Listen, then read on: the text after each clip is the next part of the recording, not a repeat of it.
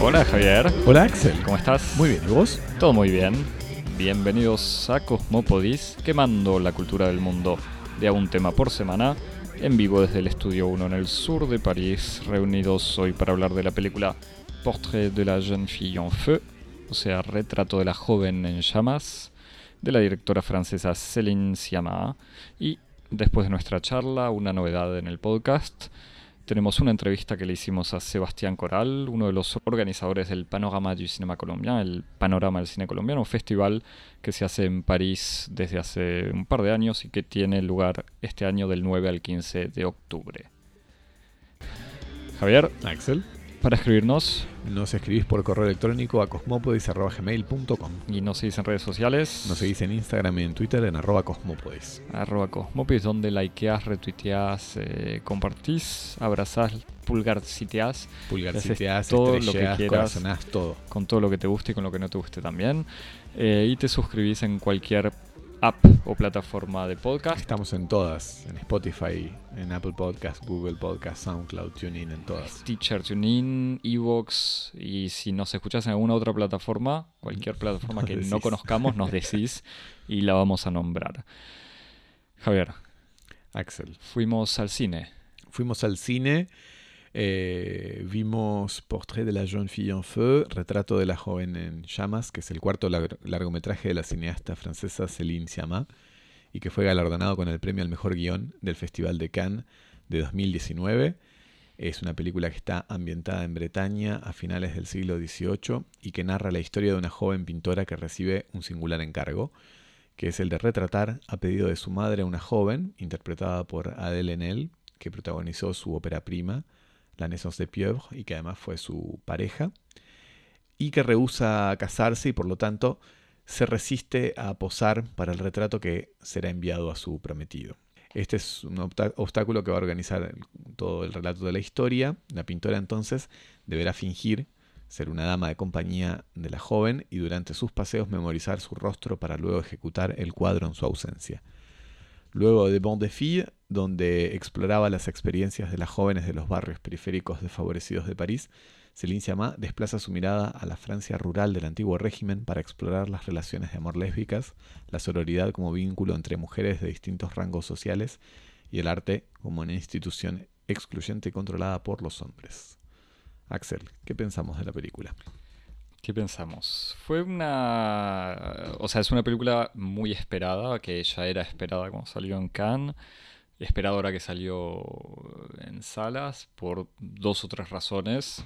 Primero, Céline Sciamma, desde su primera película, es como una figura reconocida del cine francés y sobre todo después de Tomboy, me parece, eh, su segunda película, que era la historia de una chica durante las vacaciones que soñaba de alguna manera o se empezaba a hacer pasar por un chico, que había sido un gran éxito, no sé qué tipo de premios había ganado, pero bueno, y después Mont de eh, una película, como decía, situada en, en los suburbios parisinos, eh, en un mundo un poco más alejado que el mundo personal de Siamá, pero que tenía, a pesar de muchas críticas, un montón de, de, de miradas y maneras, eso diría, maneras de ver y de contar eh, originales e interesantes. Esta historia representaba un, regreso al trabajo de Siamá con Adèle Haenel, primera película histórica, digamos, un drama histórico. Sí que era un desafío nuevo, pero otra de las razones, además de Siamá, Adèle Haenel, que ya evocamos en este podcast en por lo menos dos o tres películas, o sea, Le Dain, la de Quentin Dupieux, la última, pero también en esta una película sobre la Revolución Francesa. Exactamente. Eh, o sea que ya es una Un figura... un peuple de San Juan. Un, pueblo y su un pueblo y su rey. Adele Haenel, que ya es una de estas figuras del cine, o sea, es una joven actriz que se puede cargar una película al hombro, de alguna manera, o por lo menos para venderla ya su nombre alcanza. Y me parece que el otro argumento era el trailer. Sí, que- igual para, para contextualizarlo un poquito, ¿no? En el, ce- como de un, En el de cine un francés, y de un cine más bien, no es una gran figura del cine comercial. No, no es ni Audrey Tautou ni no sé qué otras grandes actrices. O Ni siquiera de estas actrices No que es como- Juliette Binoche, Exacto, que eh, circulan entre el, no. el cine de gran público y el cine de arte. De, de- Adele Haenel es como una musa del cine independiente. en parte por su historia, porque hizo películas buenas, digamos, en su carrera, es así. Sí, y, Y teatro. Y, casi por un, también por una especie de casi de calidad de estrella que tiene, ¿no? Tiene un carisma muy especial, que es un carisma del cual se alimentan la mayoría de los realizadores y guionistas que trabajan con ella, porque pienso no solamente en Siamá, sino, por ejemplo, en, en los roles que tiene en Le Combattant, en 120 batidos por Ah, minuto, en Un Peuple en Son Juan, son siempre, o en Le Dain, son roles en donde se explora esa energía que tiene ella como actriz, esa presencia en escena, Esa, de lo esa que vamos furia, a hablar ahora. Como aparece en la película.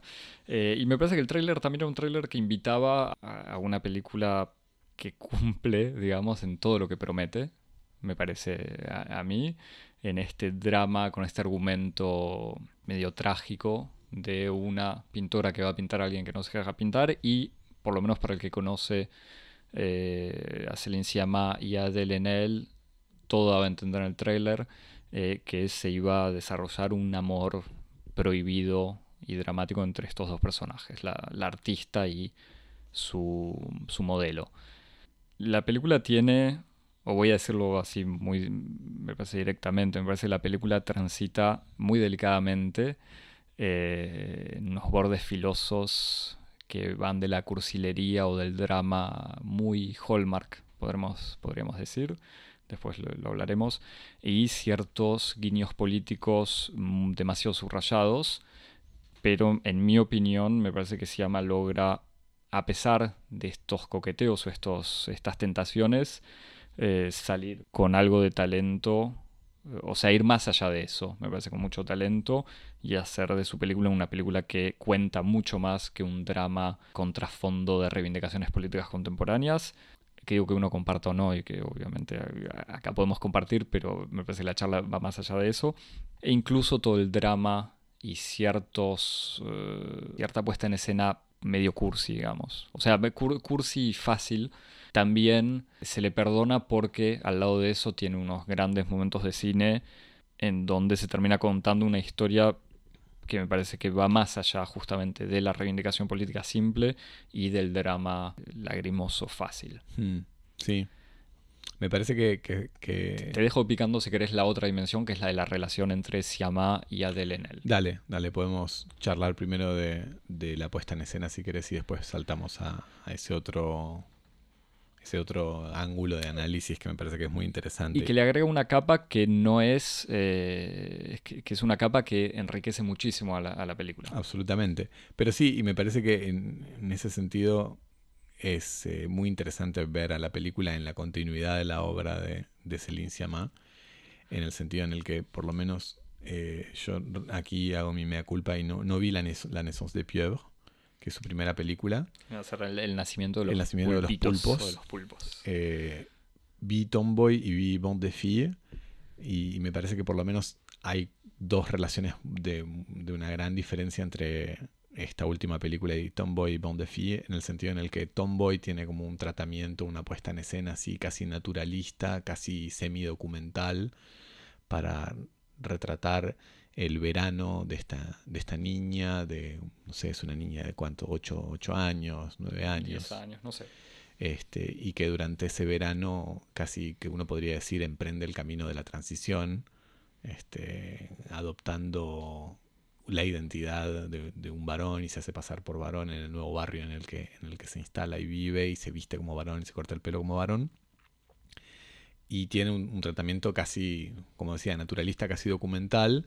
Y de ahí da un salto bastante grande a Bon de Fille, que es una especie de, aventura un poco alucinada, un poco estetizada de la vida de, de- un grupo de amigas de estos barrios, Banda de chicas es el una banda de chicas y esto- de estos barrios desfavorizados de, de París, decíamos. Y de esto saltamos a una, una puesta en escena todavía distinta, ter- una tercera opción, que es esta especie como de, como decíamos, de, de clasicismo o de, o de academicismo de película de época, que es muy distinto del tratamiento naturalista de Tomboy y muy distinto de esa especie de estética estetizada casi de, de videoclip eh, que tiene Bon de Fille. Sí. Y ahí hay como un, un cambio de registro muy interesante y muy, como muy inevitable. Es, ahí hay algo que hay que ver, me parece.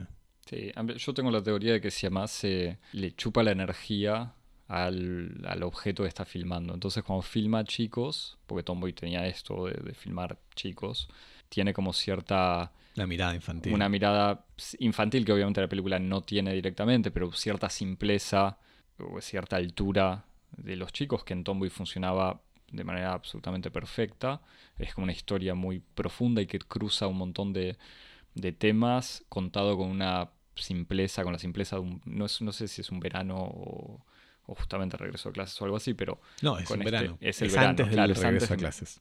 pero contado con esta simpleza. Después Bon Defy tenía la energía de estas, eh, digamos, la energía juntada con la violencia de, la de estos suburbios parisinos y estas chicas adolescentes, eh, digamos, al margen de la sociedad, al margen de los- del mundo de los hombres y al margen eh, de la o, en el entrando casi en, en la adultez un poco o al margen de la niñez quizás porque era esa transición. Y acá en cambio digamos se encuentra así como os decís este retoma este clasicismo de la pintora esta retratista que es eh, que es la coprotagonista y retoma y me parece que le chupa mucho también esta cosa muy romántica del paisaje en donde está filmando, que está filmado, suponemos, en Normandía o en Bretaña, pues se ven los acantilados eh, de piedras que fueron tan pintados además después por los eh, impresionistas, pero es todo un paisaje muy romántico de olas, eh, viento, playa medio desierta y algo de, de pradera al borde del mar. Sí, que es una tradición pictórica, es una tradición literaria y es una tradición cinematográfico-televisiva, ¿no? Como hay toda una especie de eh, anaquel infinito de, de películas muy académicas también, que se inspiran, no sé, en las novelas de las, de, las hermanas Brontë, en fin, todo, toda esta especie de... Sí, toda la tradición en realidad británica del romanticismo. y- Exactamente. y hay como una especie de guiño que, que no es ni un guiño, pero digamos un, un diálogo que aparece. Y la película al mismo tiempo que viene con este clasicismo, academicismo, si querés, tiene como una especie de tentación de hacer planos extremadamente puestos en escena. Y me parece que hay muchas escenas que son muy bellas, o sea, muchas situaciones que sea en los interiores eh, como en exteriores y sobre todo en exteriores, pero sin asumirlo completamente. Y al mismo tiempo me parece que tiene el interés de esta manera usar el pasado de la película histórica para hablar no solamente de otra cosa, pero sin tomárselo tan en serio. O sea, donde lo que importa no es solo la co- reconstrucción histórica. Algo que me había molestado, vi la película dos veces. Eh, la vi apenas salió en realidad y, y justo antes de grabar. La primera vez, algo que me no sé si molestó, pero que me cansó un poco, es me parece que Siamá busca mucho el efecto cinematográfico. O sea, hay dos o tres escenas en la película que parecen haber sido pensadas antes del resto de la película. Como diciendo, Siamá quiso hacer una escena donde un coro de mujeres barra brujas cantan eh, o, o- o tienen una escena de pseudo trance musical entre mujeres en el medio del campo a la noche. Sí, de brujas también, entre comillas. Sí, ¿no? sí, brujas entre comillas, pues a lo Es una reunión nocturna de mujeres en un acantilado alrededor de un de, de una fogata que hace pensar en esas reuniones, tipo Y- y- aquelarre, pero que no forman, no, pone en escena una escena de brujería ni nada de eso. Para nada, no, no, pero digo brujas incluso como en, en esta reivindicación feminista sí, que se brujas hace de la más figura de la bruja. Exacto. Claro. Sí, sí, sí. Y después una escena final también de un plano muy, muy largo sobre la cara de Adele Enel eh, o del personaje de Eloise transformándose, eh, pasando por un montón de sentimientos eh, al escuchar una pieza musical.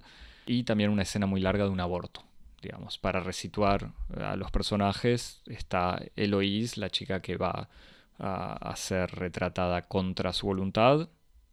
Marianne, Marianne además nombre republicano por excelencia, que es la artista, y una sirvienta que termina formando parte, digamos, de un grupo, una banda de chicas momentánea cuando la madre o la patrona se va de la casa. Y esta sirvienta tiene un momento de conexión, digamos, con los, las dos protagonistas porque tiene que hacerse un aborto. sabe que está embarazada, es una chica joven y que, como le preguntan, eh, le pregunta al artista si quiere tener un hijo, le dice que no. Entonces buscan diferentes maneras de, perder su embarazo y al final termina recurriendo a una, una mujer, una sabia, digamos, del pueblo que obviamente tiene sus medicamentos eh, naturales y sus técnicas para... Sí, sobre todo le hace una especie de raspado. Claro. Eh, al mismo tiempo la escena del aborto y una escena posterior en donde la artista a pedido de Eloís pinta una reconstitución, una reconstrucción, digamos, de la escena del aborto. Eh, son estos momentos de cine que uno dice, ah, esta escena va a quedar para la historia del cine, casi más allá del resto de la película. Celine llama busca un poco eso. me parece que el equilibrio de todos estos problemas y buenas intenciones juega igual en favor de Céline Sciamma. Y me parece que su manera de tratar evitando el realismo histórico, por ejemplo, una sororidad entre los personajes más allá de las clases, o sea, entre la joven de una aristocracia pueblerina, la artista y la sirvienta, por más de que uno le pueda criticar, decir, no, pero eso es históricamente incorrecto e incluso narrativamente artificial, funciona para crear eh, una historia que logra retratar algo más que una relación entre la artista y su modelo, cosa que me parece es lo más interesante de la película. Sí, sí, me parece que ahí en, el modo en que vos expones la película, que me parece bastante pertinente, hay dos cosas.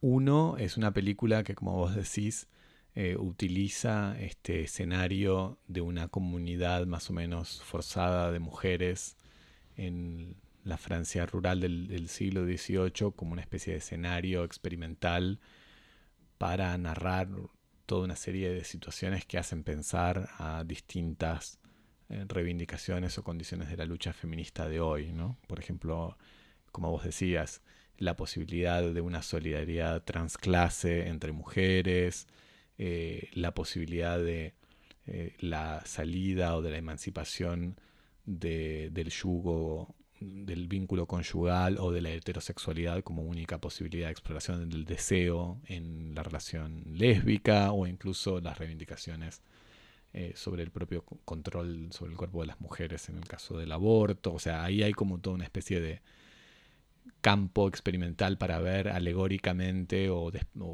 en una especie de, ejercicio del desplazamiento todas esas discusiones de hoy en este, em, en este escenario distinto. Incluso otra vez la cuestión de, del rol de las mujeres en el arte, lo que las mujeres pueden contar o no pueden contar, el modo en que las mujeres, por ejemplo, en el siglo XVIII no podían formar parte de la gran pintura porque no tenían acceso a la anatomía de los hombres como una especie también de, alegoría o de, o de, o de mirada oblicua a, los obstáculos y las dificultades que pueden tener las mujeres o que podían tener hasta, hace poco las mujeres para intervenir en el, en, las, en el arte o en la cultura contemporánea. O sea que ahí hay como todo un juego de... Sí, igual hablando de cine, si uno ve los, los festivales, los grandes festivales, de todos modos siempre hay una, una presencia femenina extremadamente reducida. O sea, no, no creo que sea una, una reivindicación pasada. No, no, claro, por eso. Y, ahí hay como toda esta, esta, especie de juego de desplazamientos o de miradas oblicuas sobre estas cuestiones eh, en las cuales se ve el pasado como al mismo tiempo como un espacio de diferencia y de continuidad. Y después, eh, como vos decías, me parece que la película tiene otra película adentro, otra película detrás, no sé cómo decirlo, porque incluso me parece que en este sentido no es totalmente trivial la elección que hace Siamá de instalar su película. Sí, se podría decir que es una película que está situada en el romanticismo, pero también uno podría decir que es una película situada en el siglo XVIII francés, que es el siglo moderno, es el siglo por excelencia de la máscara, es el siglo, este es el, es el siglo de las apariencias y, de los juegos de apariencias y detrás de esa máscara que podría ser como esta primera capa de sentido que es la de la, fábula feminista y de la comparación, del compare and contrast entre eh, la situación de las mujeres en el siglo XVIII y hoy, hay otra película que también tiene que ver con, el, mundo, el mundo de la mirada femenina, del, del deseo femenino, que tiene más que ver con una relación si querés, más encarnada, más concreta, más específica. Más íntima. Más íntima, más localizada, que es la de la relación entre eh, un artista y su objeto, entre un amante y el, objeto amado, y entre Céline Sciamma viendo, mirando, dirigiendo a Adele Enel, su expareja, en esta especie de gran película sobre el encuentro amoroso, la experiencia del amor y la ruptura. Y en esa, en esa segunda película, en esa segunda capa, en esa segunda máscara que está detrás de la, de la fábula más, si querés, como programáticamente feminista, hay una película muy interesante que, que pone al portrait d'une jeune fille en feu en, esta, en este gran proverbio que dice que en el fondo toda película es un documental sobre la vida de sus actores. Y ahí es donde me parece que la película tiene como su, energía más eléctrica, en la presencia de Adele en él, como cuerpo, como figura, como, como rostro, como mirada actoral, que cuando mira a la cámara y mira por, por transitividad al espectador, está poniendo al espectador en el rol no simplemente de espectador, sino específicamente de Céline Sciamma, que la dirige, eh, que busca lo mejor y lo más intenso que hay en ella como actriz, eh, que le indica eh, que tiene que ir y besar a otra mujer eh, y que en este, en este acto, como al mismo tiempo de elogio y de violencia, este, está eligiendo un poco como la representación del amor por sobre el amor mismo, ¿no? la, opción del poeta por sobre la del enamorado, como dice en uno de los, de los diálogos uno de los personajes. Y ahí me parece que hay como una, una segunda película que es muy interesante, que es muy intensa eh, y que tiene como los elementos más eh, singulares de la obra de, de Siamá. Sí, y, para, insistir y aclarar un poco, digamos que la película se, puede dividir en, dos partes, o la historia. Eh, la primera parte es esta Marianne, la artista, observando a Delenel, a Eloise en los gestos cotidianos, en los paseos, en las salidas, para poder hacer su cuadro a escondidas. Entonces ahí tenemos un montón de momentos donde la cámara mira a Delenel, donde eh, la artista mira a Delenel, entonces tratando de captar pequeños detalles que van de la forma de la boca, las manos, la oreja, el pelo, su manera de mirar, su manera de sonreír o de no sonreír. Y después una segunda parte donde el personaje de Lois acepta ser retratada eh, y entonces ahí es de nuevo ese juego, pero mucho más explícito. Es Adele en él posando, mirando al artista, el artista incluso diciéndole cuando te pones nerviosa te tocas los labios, cuando eh, estás enojada levantas las cejas, y Adele en él respondiéndole, o Eloís, pero de vuelta la diferencia es casi difícil de, determinar.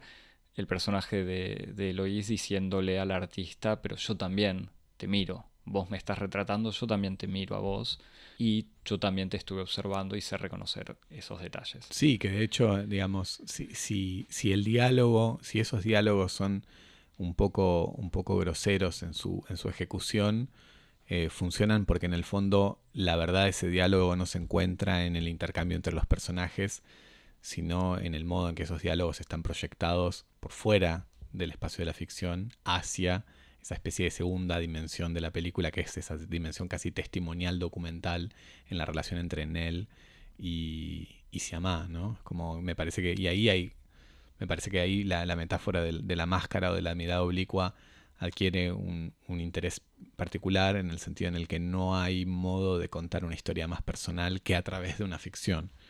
Y en este sentido me parece que Portrait de la jeune fille en feu es tal vez la película más personal y casi más biográfica y en cierto sentido, o en este sentido más verdadera de la, de la, de la filmografía de Siamá, aunque sea la película mm, en apariencia más alejada de Siamá por esta especie de elección del drama histórico, de la puesta en escena clasicista, etc.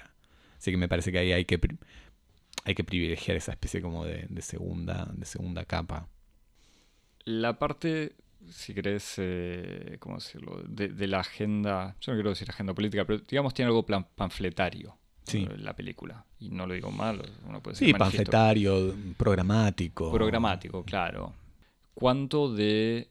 Tiene algo de programático que, que existe, digamos, de vuelta a este momento de sororidad entre el artista, su modelo y la sirvienta, pero que se reduce a una especie de paréntesis. Vos, Javier, ¿eso cómo lo, cómo lo ves? O paréntesis porque es un momento en donde la madre eh, y la, dueña de casa, digamos, se va, se, toma unas vacaciones, entonces las tres chicas están solas y un paréntesis que se termina cuando eh, el artista termina su cuadro, la madre regresa y se decide que el cuadro va a ser enviado para preparar el casamiento, digamos.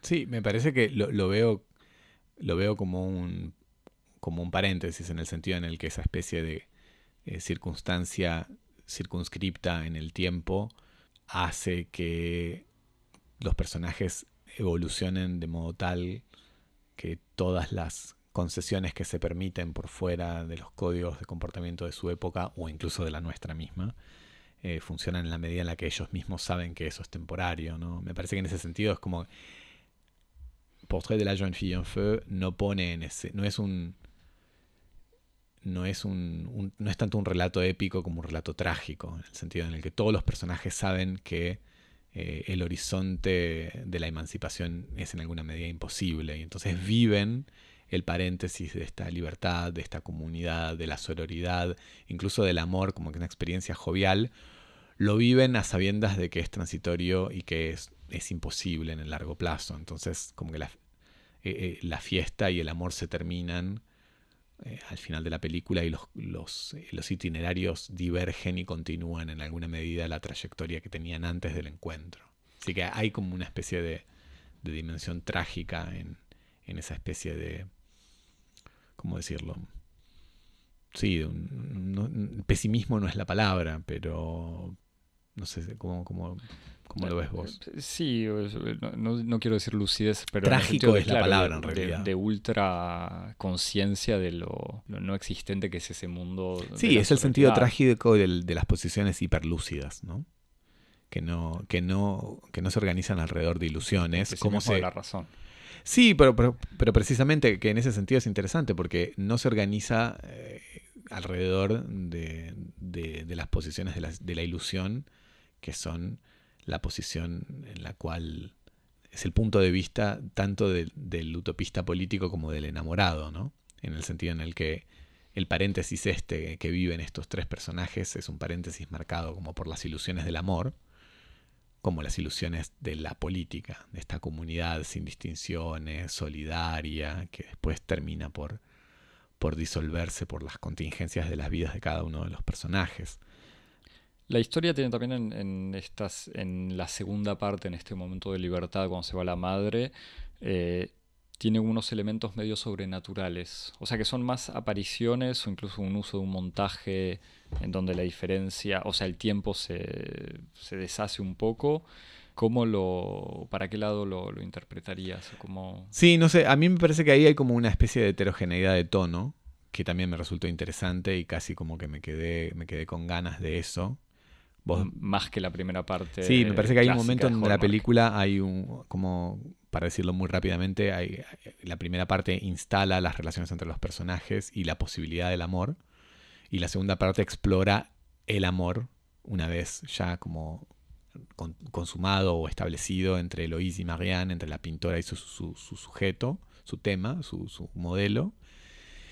Y la primera parte la de instalación de los personajes es la más académica, la más eh, cuadrada, la más este, clásica, tal vez la menos interesante en términos de puesta en escena, y la segunda parte, si bien no hay un cambio fundamental en, las elecciones de puesta en escena, como vos decís, introduce una serie de elementos del orden de lo sobrenatural que son súper interesantes y que anuncian una película que no llega, que aparece, bueno, en, esta, en este aquelarre un poco un poco teatral que, ocurre en, la noche en un acantilado con un grupo de mujeres que se ponen a cantar en el único momento musical de la película, es una película que no tiene casi... Tiene dos momentos musicales, pero el único momento... Tres, en realidad. Bueno, tres. Vamos a hablar de, del, segundo al final.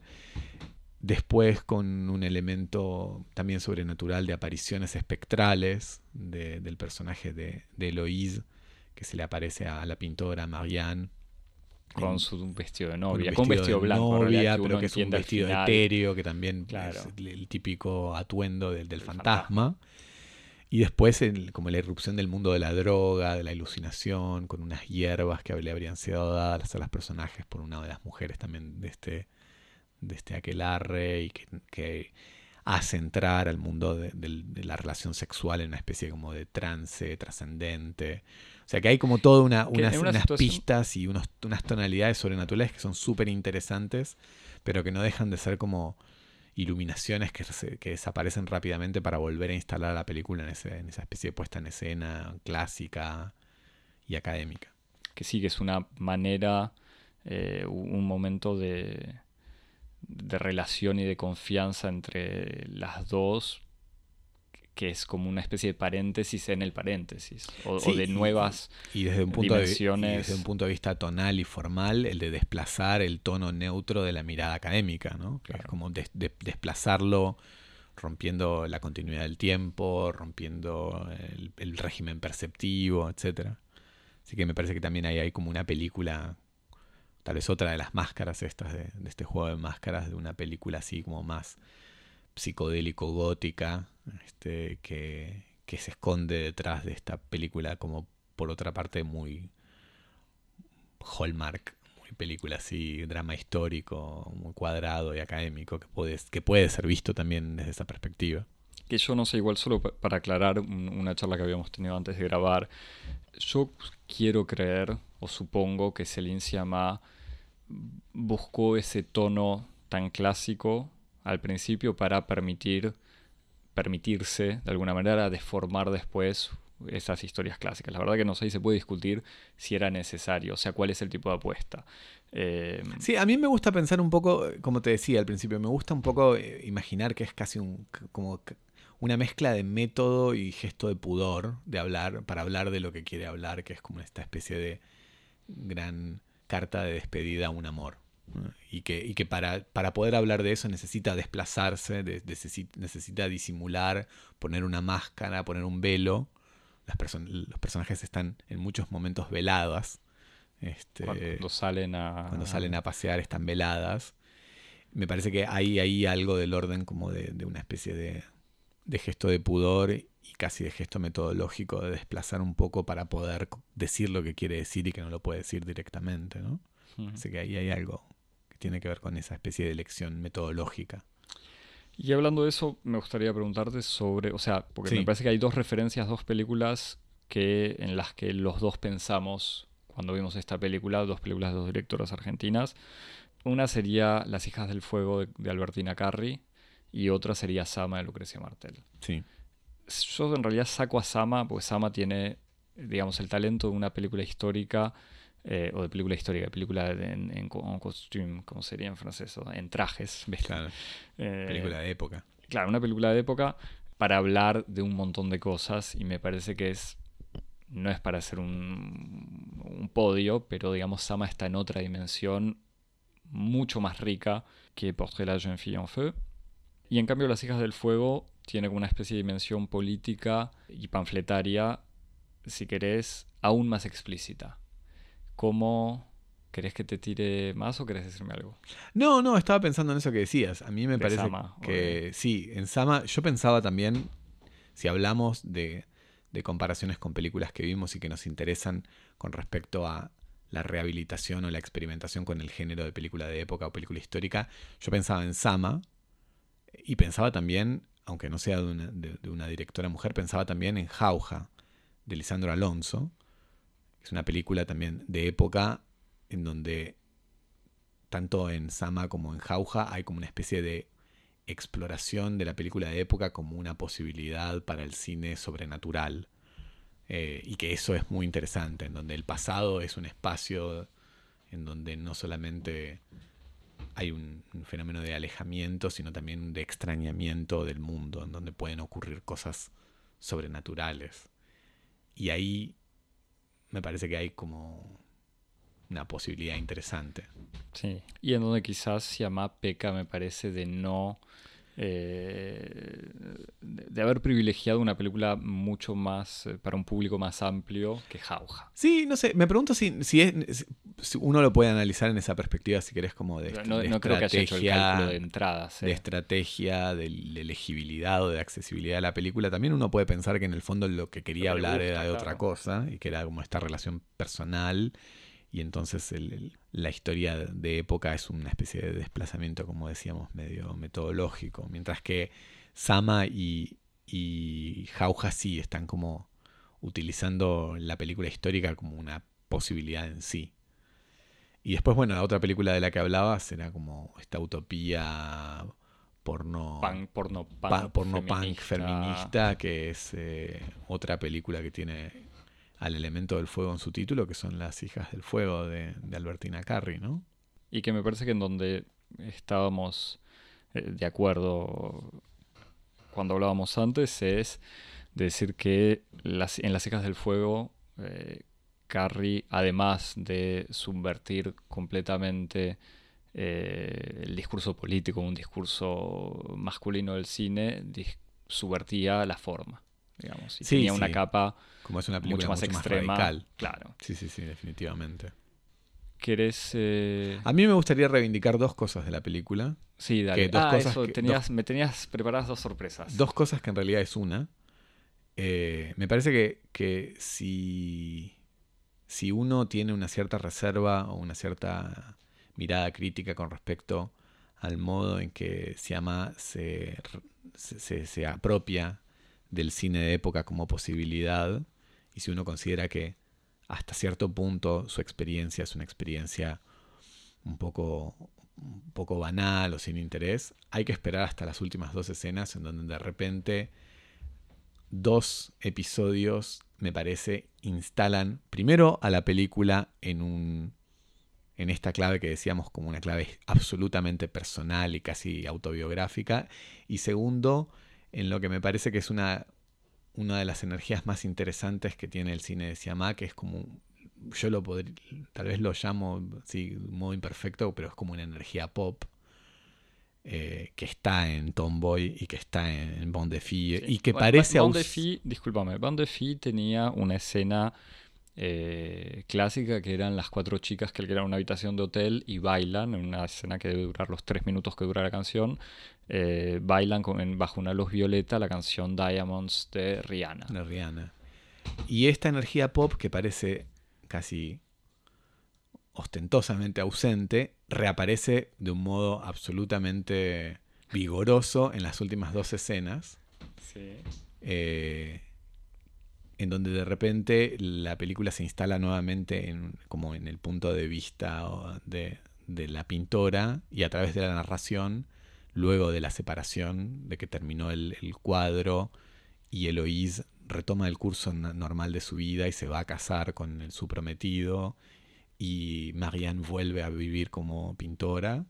Dice, yo solo la volví a ver dos veces. Y entonces se suceden dos episodios muy breves, en una película bastante larga por otra parte, de do- de- bueno, una película de dos horas, pero son dos episodios que ocupan muy poco tiempo.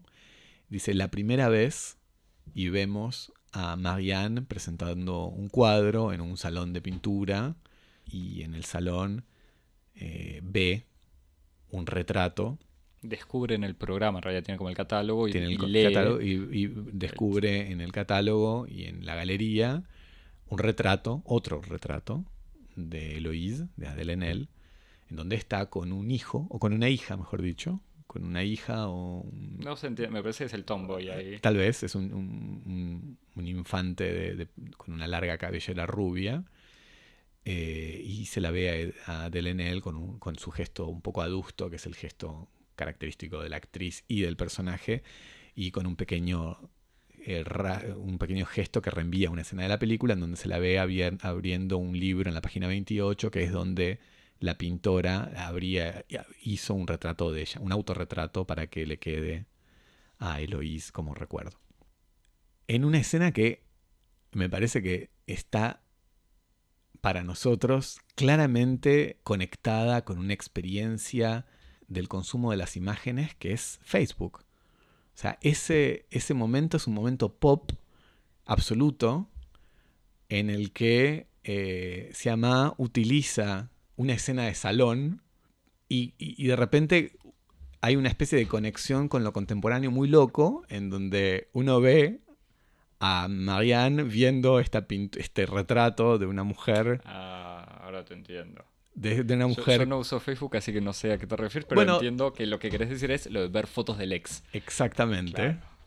ver fotos del ex, cómo está, qué edad tiene, con su hija, con su vida, viendo que todavía guarda eh, el, el- el regalo que le dio Y que la ex muestra en su foto. y que la ex muestra en su foto. El, el salón de artistas como. Y de repente Facebook esa escena, que es una escena que, que está perfectamente inserta dentro de un mundo, tiene como una especie de giro pop genial, Hmm. en donde Céline Sciamma transforma este salón de pintura del siglo XVIII, que también podría ser un salón de pintura del siglo XIX, en una especie de Facebook de talla gigante, y en donde los espectadores pueden tener una relación muy directa, muy directa y muy de identificación inmediata. Y, y eso es en el fondo de la energía pop, esa capacidad de, de- que tiene el espectador o el consumidor de cultura de, de- lanzarse de lleno a esa canción o a esa película que te está hablando vos, te está contando tu historia.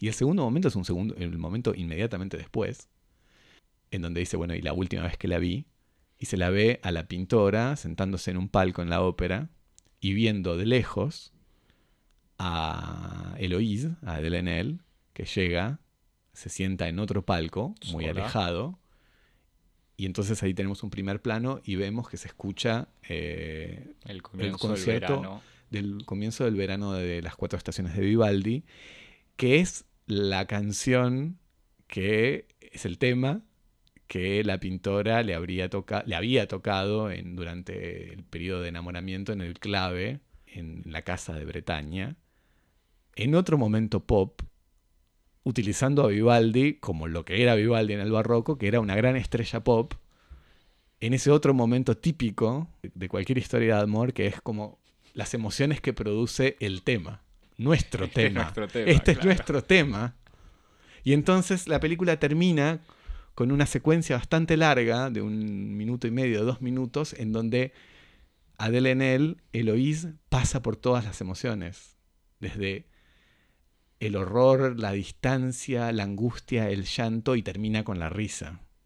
En otro, y otra vez, en otro momento pop, que están los dos pegados. Es como Facebook y Spotify en el siglo XVIII con el salón y el concierto de Vivaldi. Y me parece que ahí la película eh, adquiere, se acelera, hay como una aceleración emocional de posibilidad de identificación que ocurre en los últimos cinco minutos y que valen toda la película en cierto sentido y que incluso redimen, si de redención se tratara, todo el tedio, la distancia y hasta la frialdad de cierta puesta en escena y que de repente se acelera con esta especie de energía pop eh, en estos dos momentos como ultra contemporáneos que son el encuentro con el retrato familiar de la ex y después el encuentro con, con nuestro tema en, en- en- en un, en un teatro o en un concierto. Me parece que esos son dos momentos que son eh, el reencuentro otra vez con esta especie de, de energía pop que tiene el cine de, de Siamá y que,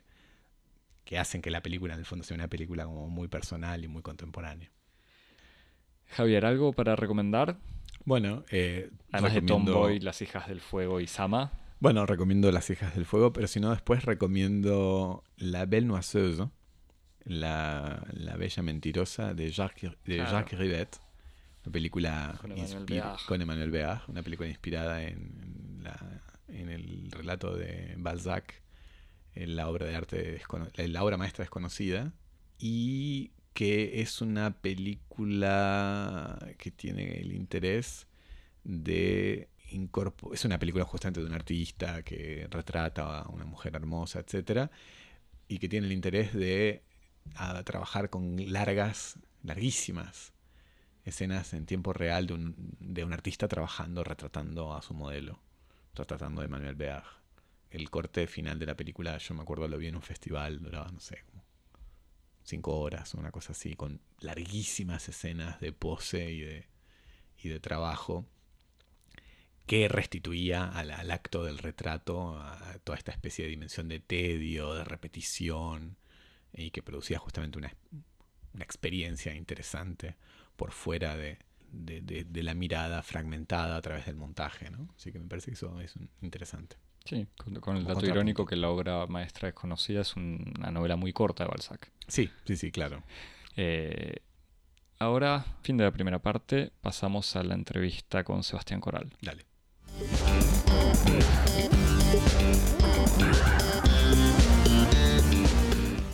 Bueno, tenemos el, placer de estar con Sebastián Coral, miembro fundador de la asociación Le Chien qui aboie, El Perro que Ladra, asociación que organiza el panorama del cine colombiano en París, en el cine Reflet Médicis del 10 al 15 de octubre, y con una proyección de apertura el miércoles 9 en el cine L'Arlequin.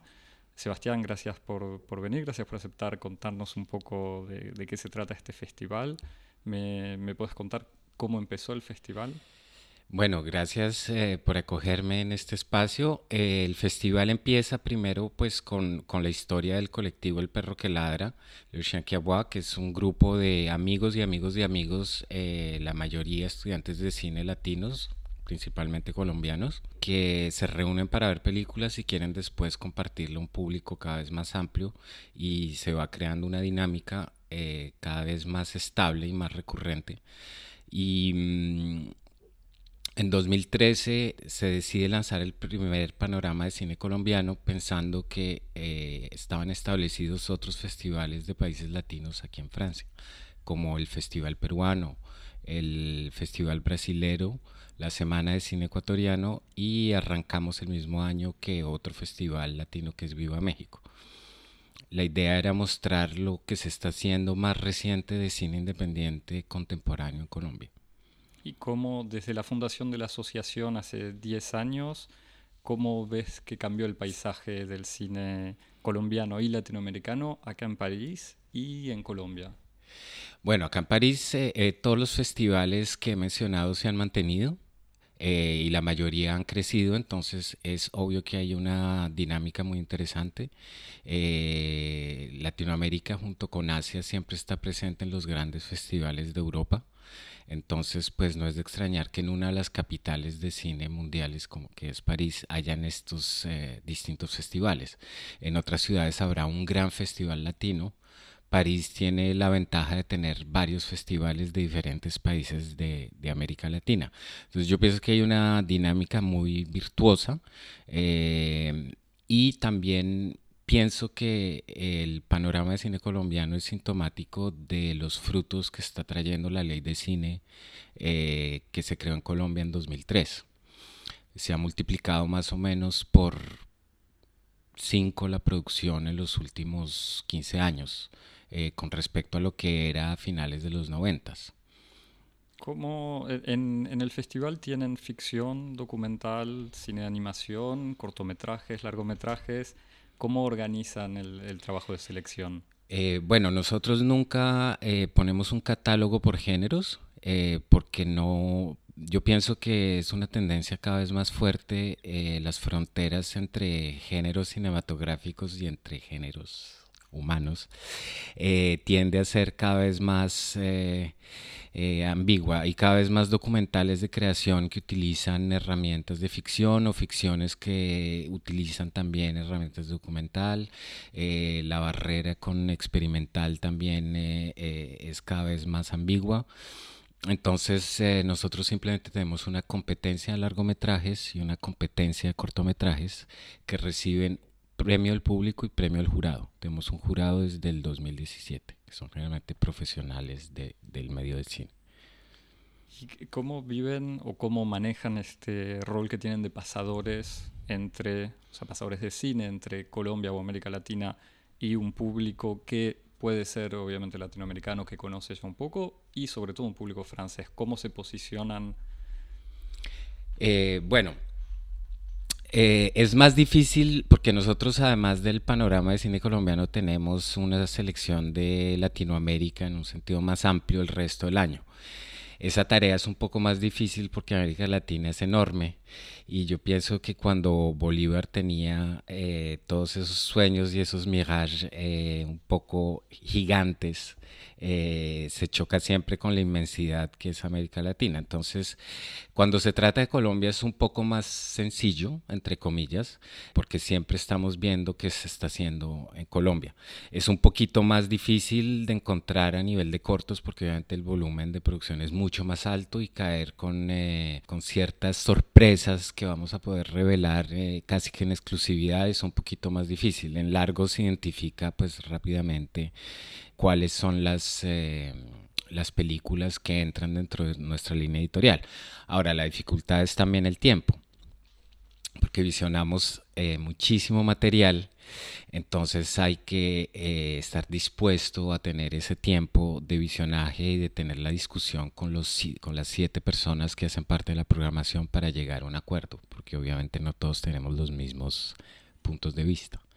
y cuáles son los criterios bueno, eh, hay cosas en las que sí estamos todos de acuerdo. Por ejemplo, eh, en el panorama nunca se van a ver eh, las grandes producciones de comedias grande público que van a ser las mismas en Colombia y adaptadas en Miami y de pronto similares en, en Lima o o, en Chile y van a ser repeticiones 1, 2, 3 y 4. Ese tipo de producciones pues eh, no hacen parte del universo y de la línea editorial del perro ciertamente.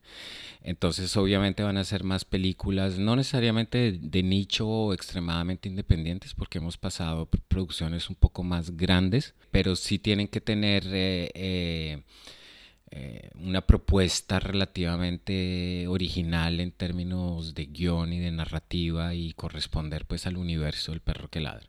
Y, en cuanto a, la elección, ¿lo hacen pensando más en el cine colombiano o en el público francés? Eh, son un poco las dos porque tenemos un público muy diverso que puede ser colombiano, puede ser francés, puede ser latino o incluso extranjeros que están de paso en esta gran capital cultural que es París.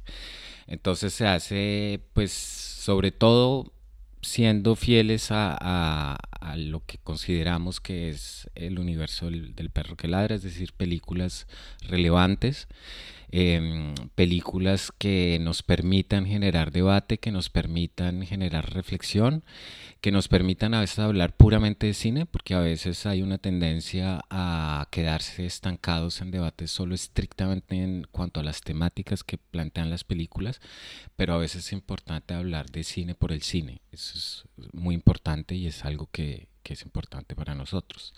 ¿Y, cómo manejan la, la dimensión exótica que puede tener América Latina en ciertos ojos, en ciertas miradas francesas? O sea, ¿cómo no caer eh, cómo mostrar al mismo tiempo en la selección de este año, por ejemplo, cine sobre cuestión indígena, cuestión de violencia, pero sin caer en, clichés o... Eh, bueno, indudablemente eh, esos mismos clichés para un público francés van a constituir un motor innegable y una, un polo de atractividad para el festival, entonces pues de manera oportunista también podemos jugar con eso pero la idea es justamente eh, trascender un poquito más allá de esto y mostrar al público francés lo que es realmente Colombia y Latinoamérica detrás de todas las casillas en las que siempre suelen poner a, a, los, a los latinos de la, manera, de la misma manera que en Europa harán lo mismo con los asiáticos o con los africanos. Eh, no voy a emplear el término eurocentrista porque me parece un poco violento y ni, anti, ni descolonizador tampoco porque me parece que también, eso también es un cliché pero sí es mostrarles que, por ejemplo, Colombia no es solo muchas veces lo asocian con la parte únicamente tropical o musical o ese tipo de cosas sin tener en cuenta la Colombia del interior que no tiene nada que ver. Es gente que además no sabe bailar y que no y que no tiene para nada ese espíritu tropical, sino es eh, una población de interior que es andina, pero que no es andina como lo puede ser un, un, peruano, un boliviano, un ecuatoriano, sino es otro, otro tipo de, de identidad, ¿no?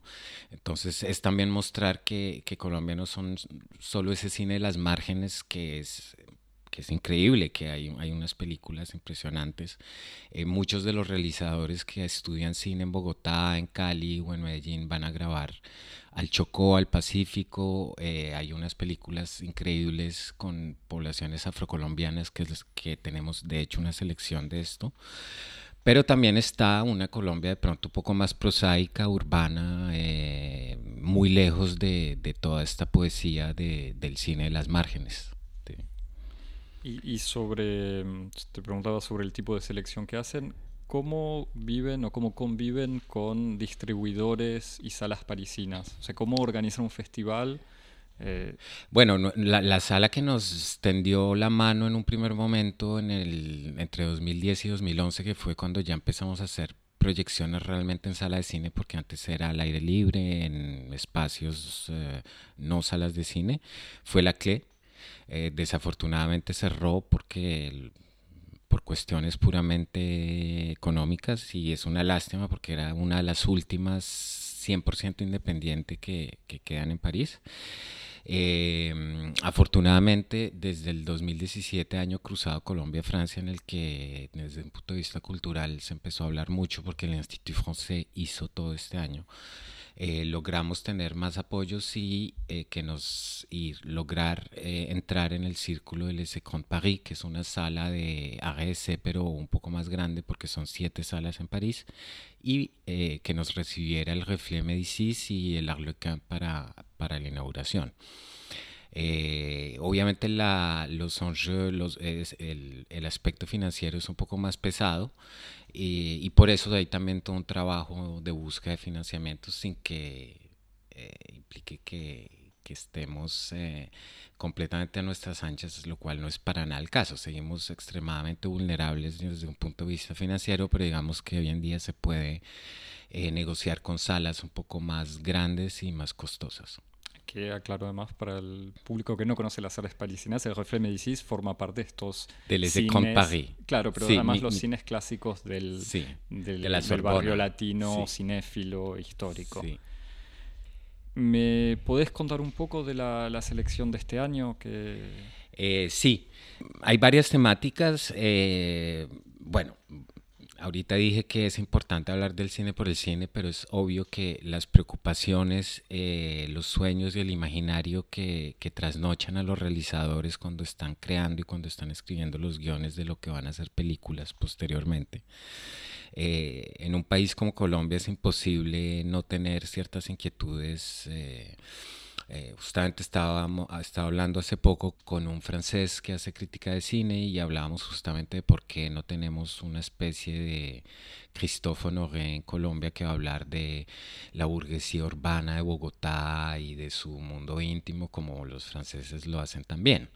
Eh, bueno, tenemos uno que, bueno, que no es para nada un Christophe Honoré, pero que sí eh, retrata este tipo de personajes que es Franco Loli pero él es reciente porque él hasta ahora ha hecho su segundo, su segundo largometraje.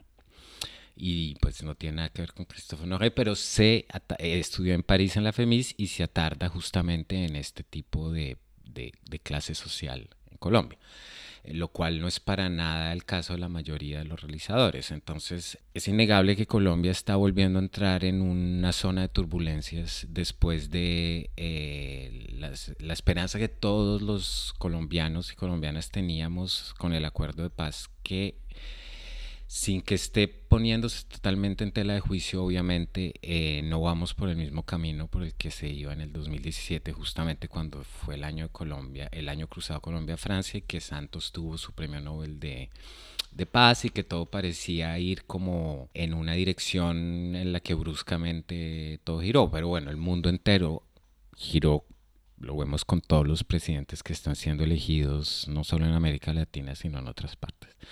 Entonces es obvio que, que eso se, se, va a ver en el cine. Entonces hay obviamente dos películas sobre la guerra en Colombia. Una desde un punto de vista muy íntimo que es La mujer de los siete nombres, que es una exguerrillera que su nombre de guerra era alias Ginette y que trata de reconstruirse entrando a la vida civil en las ciudades y que tiene una cantidad de oficios para, para salir adelante. Y está La Paz, que justamente eh, retrata un, campo, un campamento guerrillero de las FARC en el momento en que se firma la paz, pero en el momento en donde por casi un 1% Colombia vota no a la paz por referendo popular.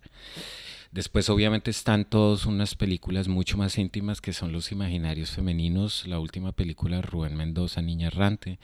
Hay una coproducción brasilera apasionante que es El Susurro del Jaguar, que toca temas eh, a través del imaginario femenino, toca también temas queer y sobre la Amazonía brasilera. Entonces es un clan doy muy interesante con justamente lo que está pasando en Brasil, con Bolsonaro y con el Amazonas a esta toda la parte afrocolombiana que pude evocar, la parte indígena. Siempre hay unas películas eh, impresionantes. Es el caso de Thinking Like a Mountain.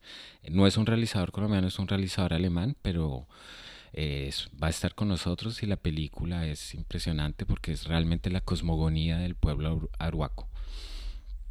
¿Y tienen una selección especial en homenaje al aniversario del perro? Eh, sí, sí. Y además de eso, este año la, eh, uno de, los, de las particularidades es que doblamos el número de cortos. Entonces la selección de cortos va a estar realmente eh, mucho más fuerte que el resto de los años. Y el homenaje al perro simplemente tenemos 10 años, entonces coincidencialmente hay dos películas, un largo y un corto, en donde el perro los perros son figuras centrales de, del argumento de estas dos películas. Una desde un punto de vista un poco más duro porque son perros callejeros en, pues en lo que uno piensa que es una zona boscosa cerca de Bogotá y otro es ya desde un punto de vista más clásico, es una historia de amistad pero donde también hay un perro eh, en el centro de, de la historia. Muy bien tenemos también, tal vez diría que, hay también algo que, el perro siempre ha incluido en sus selecciones, la parte experimental, y que esta parte experimental justamente no es 100% experimental, desde el punto de vista de un purista no sería sin experimental, pero tiene muchas maneras que lo acercan al experimental y que da una mirada sobre la sociedad colombiana para los próximos años, próximos meses? ¿Cuáles son los proyectos o los planes de, la asociación? Bueno, eh, como toda asociación, eh, el futuro siempre es un poco incierto y como toda la distribución de cine independiente sin maquinarias financieras importantes es incierto. Entonces, pues no podría decirte. Sé que este año fue un año eh, bastante pesado, pero también muy enriquecedor porque eh, tuvimos muchas proyecciones. Eh, antes del panorama de cine colombiano tuvimos el weekend de cine andino, donde teníamos mucho cine de Bolivia, de Perú, pero también de Centroamérica. Y como siempre tenemos también a principio de año, nosotros siempre empezamos el año con películas chilenas y sobre todo documentales. Entonces, eh, no, tuvimos una actividad muy intensa, no sé qué, venga el año entrante, eh, me imagino que será un poco más calmado, pero pensamos pues mantener eh, la dinámica de la asociación. Con proyecciones no solo en París, sino en otros puntos de Francia y en otros países de Europa. pues Panorama de Cine Colombiano tiene una itinerancia. Este año fue en Avignon antes de venir a París y seguramente estará también en, en Bonlieu y en Normandía estamos, en, estamos viendo esas partes y existe el perro que ladra a Barcelona y existe el perro que ladra a Bogotá. Bueno, para recordar las fechas entonces, entonces, es del 9 al 15 de octubre, el 9 de octubre en el Arlequin Metro Saint-Sulpice, con eh, la película Botanicus y como siempre el perro para estas ocasiones especiales eh, tiene sorpresas. Es un Montoya, un músico electroacústico y DJ y violinista que viene de Venecia. Eh, para acompañar la proyección.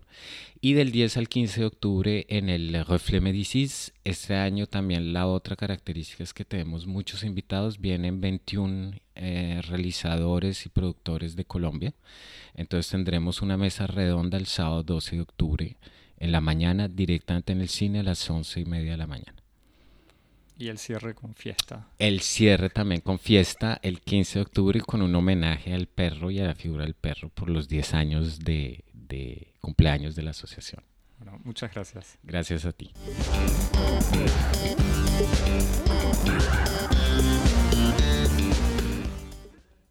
Gracias de nuevo, Javier, por la charla sobre el, el, portrait de la jeune fille en feu. Gracias a, gracias a Sebastián por la entrevista y a toda la gente del Chien qui Muchas gracias, suerte en el festival. Javier, para Axel. escribirnos Nos escribís a cosmopodis.gmail.com y te suscribís en Nos redes seguís sociales. en Twitter y en Instagram, en arroba cosmopodis, en donde nos das corazoncitos, pulgarcitos, flechas, eh, todo, estrellas. Te- Déjame aclarar igual, lo de tirar corazones no es solamente para que nos pongamos contentos, sino también que permite darnos visibilidad y que más gente escuche este podcast. Exactamente. Alimentase el, el algoritmo, como se dice. Exactamente, y te suscribís en cualquier plataforma de podcast, Apple Podcast, Google Podcast, Spotify, Estamos en todos lados. Tenemos el don de la ubicuidad. eso. Eh, y así sabes que salimos cada viernes. Exactamente. Bueno, Javier, hasta la semana vemos que la viene. semana que viene. Chao. Chau.